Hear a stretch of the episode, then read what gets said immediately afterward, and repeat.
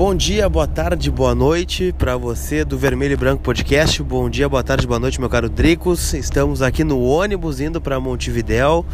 É uma galera colorada aqui já, é, fora os ônibus que já saíram né, do Beira Rio depois. É, tu ainda vai de avião, uma galera de avião também. Então tá juntando bastante energia positiva aí pro nosso Colorado. É um jogo difícil, um jogo importante, é o jogo do ano até aqui. Né? Era o jogo contra o Palmeiras, agora já passa a ser o jogo contra a equipe do Nacional.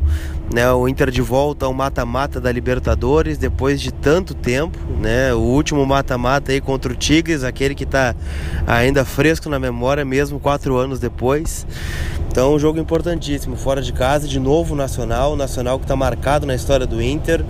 Né? Já perdemos uma Libertadores para eles é, mas também é, o Nacional esteve presente na campanha maravilhosa e inesquecível de 2006, justamente nessa fase, né, de oitavas de final, né, ganhamos lá no Parque Central, justamente também no jogo de ida, né, não tem como esquecer aquele gol do Jorge Wagner, não tem como é, esquecer o gol do Renteria, aquela pintura do Renteria.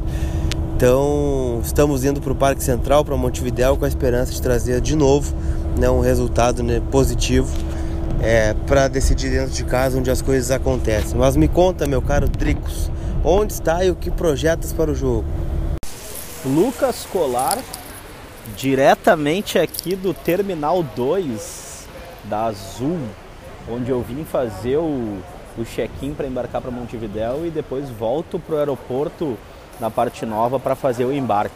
E eu vejo muita gente chegando, cara, é, chegando de aplicativo de mobilidade urbana, ou Uber, como queiram dizer, é, chegando até é, de aeromóvel, galera chegando de carro, com dando abraço no pai, na mãe, o, cara, é muito legal, velho. E aqui dentro do saguão tem uma movimentação forte da torcida já fazendo fazendo seu check-in na fila ali e tudo mais.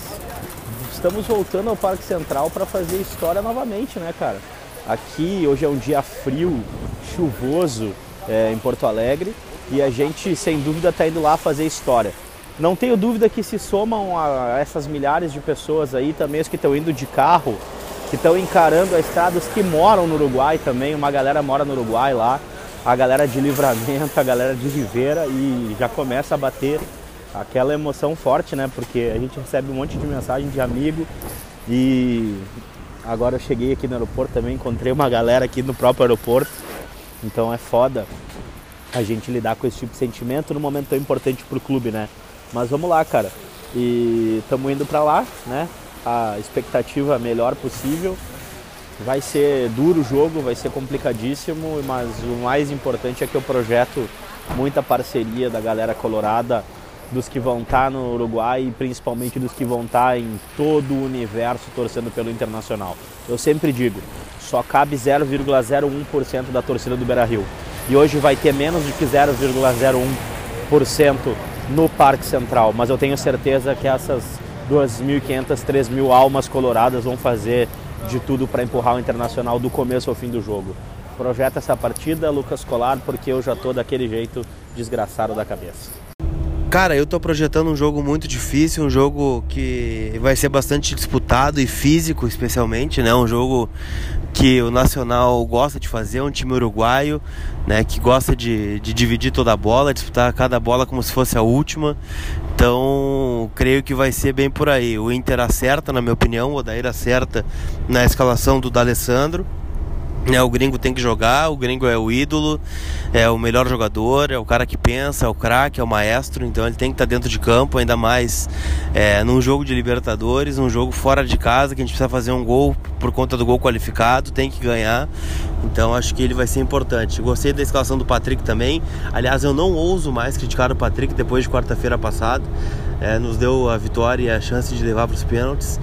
Então acho que acerta justamente também para esse jogo físico. Mas eu também tô aqui com uma fera chamada Max Peixoto.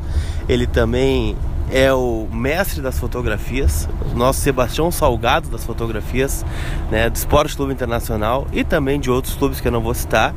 Mas estamos juntos nesse ônibus conversando sobre o jogo. Né? Ninguém dorme aqui nesse ônibus porque a ansiedade está a mil.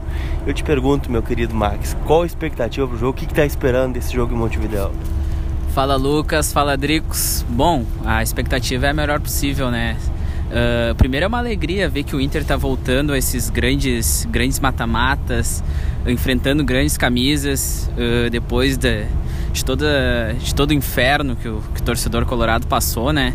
Saber que o Inter voltou a jogar contra grandes grifes, foi a Buenos Aires jogar com o River Plate, não ganhou no detalhe lá, agora está indo a Montevideo a jogar contra o Nacional, que é uma camisa pesadíssima, um confronto tradicional aqui na, na América do Sul. A expectativa é que o Inter faça um grande jogo lá. Eu acho que quarta-feira aí, que o resultado contra o Palmeiras deu um, deu um up a mais nesse grupo aí que eu vejo que tá cascudo, tem uma mescla bem boa. E a expectativa é fazer um grande jogo lá, de repente arrancar uma vitória lá não é não é algo fora do comum. O Nacional é muito da pegada, é muito da marcação e o Inter também, mas tem um pouquinho de técnica, então eu acho que dá para ganhar lá. Eu também acho que dá para ganhar. É, não vou entrar nessa de que empate é um bom resultado. Até pode ser com gol qualificado. Né? Mas o Inter tem o D'Alessandro, o Inter tem o Nico, que encontrou o Nikito Lopes, então já é um belo indício de que vai fazer gols. E também o Paulo Guerreiro, né? É, o homem tá com fome de gol aí.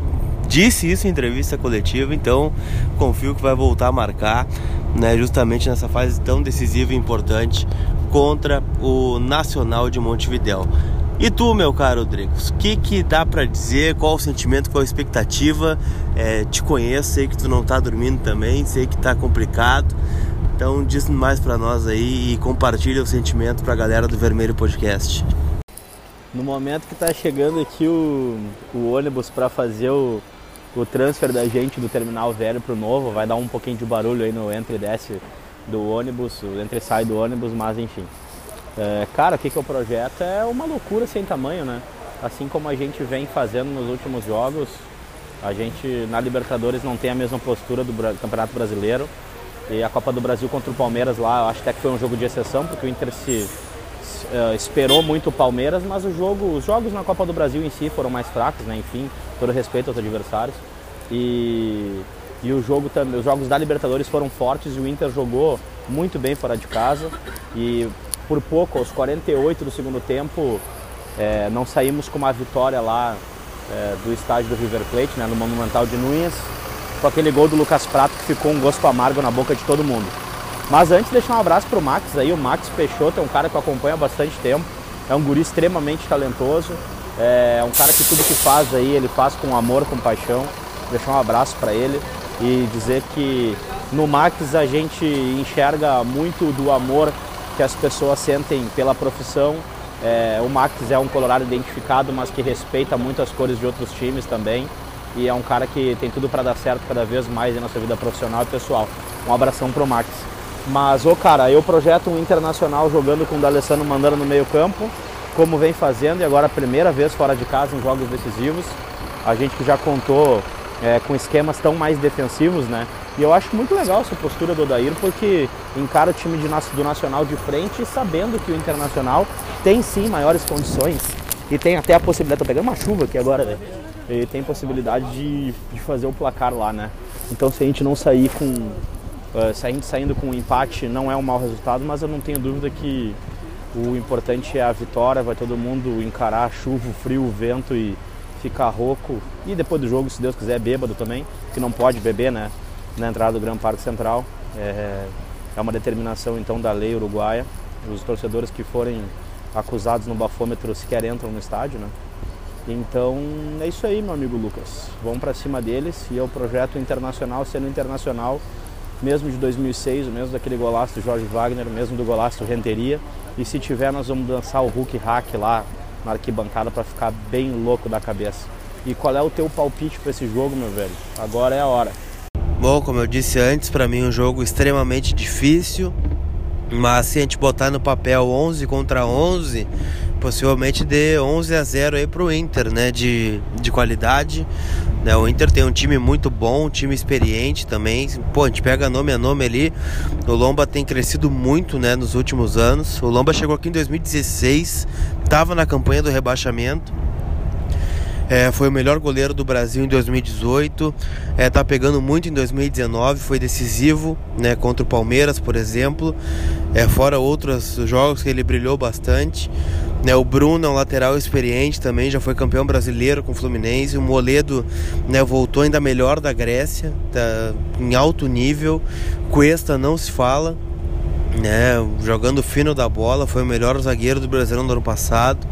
O Wendel também campeão brasileiro com o Corinthians, né, não vem numa melhor fase, na sua melhor fase, mas ainda é um cara importante. Lindoso entrou em tomou conta do meio-campo, né? A gente não sente a falta do Dourado, por exemplo, que foi o melhor volante do ano passado. O Edenilson comendo a bola, né, renovou o contrato agora, merecido demais. É, rejeitou uma proposta milionária da Arábia para ficar. A gente tem que valorizar muito isso. É, o Nonato surgindo, o Patrick muito bem se firmando, né, o D'Alessandro sem palavras, o Nico também, o Guerreiro também. Olha o trio de frente que a gente tem, D'Alessandro, Nico e Guerreiro. Quantos times no futebol sul-americano tem um trio de tamanha qualidade, né? É, o D'Alessandro voando, né, mesmo com seus 38 anos, o Nico oscilando, mas ainda um dos grandes, uma das grandes promessas do futebol uruguaio. Né, poderia ter estar, poderia ter ido para a Copa América. Então é um cara muito importante. O Paulo Guerreiro, né, um homem que é para um país, né, um ídolo de um país. Então, um cara que já decidiu um mundial pro Corinthians, um cara diferenciado. Vou apostar no 1 a 0, né, gol do Nico Lopes vai desencantar e aí no Beira-Rio a gente decide e fecha a classificação. E qual o teu palpite? Ah, meu, vou dizer que concordo contigo nesse nesse 1 a 1 aí, sem dúvida o Inter vai o Inter leva vantagem e também me causa um pouco de preocupação, né? Porque um jogador, um adversário que joga despreocupado como o Nacional, que a mídia uruguaia está tentando dizer que não se preocupa com a Libertadores tanto quanto o Campeonato Uruguaio, um time que já perdeu dois jogadores importantes por lesão, um time que negociou o goleiro e o reserva se machucou, então provavelmente o Nacional vai jogar com o terceiro goleiro. Então é um time que não tem muita responsabilidade, isso me causa um pouco de medo, né? Então é um time que já joga fechado e dando balão, dando bago para frente. Então não é um time que, que eu gosto muito de jogar contra. prefiro um time bem postado no campo como Palmeiras, de igual para igual, porque daí é o confronto ele, ele traz menos surpresas, né? É, visto que ontem a gente teve aquele Cruzeiro 0 e River 0, também teve o Palmeiras tomando dois e depois buscando 2 a 2 então fica claro que a gente tem que tomar certos cuidados, principalmente porque esse time do River estava um pouco é, desconfigurado, né? E também o time do, do Godoy Cruz não oferecia nenhum risco para o Palmeiras, evidente, né? E acabou acontecendo o que aconteceu. Primeiro tempo, quase que o Godoy Cruz abre 3 a 1 né? Não tivesse perdido aquele pênalti. Mas enfim, vou projetar um 2 a 0 um gol do Guerreiro, outro gol de pênalti do D'Alessandro. Acho que o Internacional é capaz de construir esse placar lá. E é isso aí, meu amigo. Considerações finais, porque eu estou tentando chegar lá no terminal 1 e 2, sei lá eu qual é o terminal agora, que eles estão fazendo de tudo nessa obra no aeroporto. E a gente está aqui meio alagado, meio não alagado no meio do caminho. Como vocês devem estar ouvindo, estou gravando esse podcast desde a BR 392. Já passei por Pelotas, estou em Rio Grande nesse momento, né? então tem muito show ainda pela frente. Eu sei que tem uma galera que vai escutar isso ouvindo. É, ouvindo não, né? Vai escutar é, o podcast na estrada, ou indo para a faculdade, ou indo para o trabalho, ou no trabalho. Enfim, o fato é que o dia de hoje ele é, é todo em volta do Inter, né? A pessoa vai trabalhar pensando no jogo, vai para aula pensando no jogo tá vindo para cá pensando no jogo, enfim. Então, o fato é que a gente tem que somar energia positiva pra gente, sei lá, voltar aos caminhos das vitórias. O Inter já tá numa semifinal de Copa do Brasil, né, querendo ou não, com um time misto reserva, ainda tá no G6 do Campeonato Brasileiro. É, estamos indo disputar umas oitavas de final da Libertadores com grande chance de passar. Então, tudo isso é muito positivo. É, acho que nós temos condições de vir aqui e ganhar. É, vamos precisar do apoio de todo mundo. Vão ser dois mil colorados representados aqui, mas certamente muito mais gente é, na torcida pelo Inter, na TV, no bar, no radinho, enfim, do jeito que dá. Então é isso, né? Agradeço a audiência de vocês. Acho que a gente tenta transformar esse vermelho podcast aqui em um pré-jogo, né, falar, compartilhar com vocês tudo que está acontecendo, né, o ambiente, o, a tensão, porque eu também não consigo dormir até agora. Então, cara, é muito louco ser do Inter e vamos para mais uma. E espero que dê tudo certo, a gente volte com a vitória e uma vantagem na mala para decidir em Porto Alegre aí. Não serão 2 mil, vão ser 50 mil colorados aí no Beira Rio, empurrando o Inter para as quartas de final. Valeu, tamo junto e dale Colorado. Com o tempo a gente vai perdendo a vergonha de certas coisas, né? Fechar esse podcast hoje dentro do aeroporto me traz é, boas expectativas, saber que a gente está indo representar é, a torcida colorada de certa forma é muito legal. É muito legal ver meios de comunicação independentes, colorados, né, identificados, fazendo esse trabalho. É muito legal. Quero dar os parabéns para ti, quero dar os parabéns para a turma do bairrista, quero dar os parabéns para a galera da Inferno Meu Destino, quero dar os parabéns para a gente também, porque sem dúvida a gente está conseguindo quebrar barreiras nesse jogo das oitavas de final ele significa muito mais do que somente um jogo. Ele significa uma conquista para todos nós e que a gente consiga ir muito mais longe ainda. Obrigado para todo mundo que está nos ouvindo. Eu estou subindo aqui o último lance de escadas, óbvio que rolante, né? Porque gordo não, não sobe escada se puder andar de escada rolante, para pegar, embarcar para Montevidéu. Então deixo o meu abraço, meu carinho, meu muito obrigado para vocês e a gente se vê desgraçado da cabeça no podcast de pós-jogo de Nacional e Inter. Estamos com Deus, estamos com Inter. Valeu.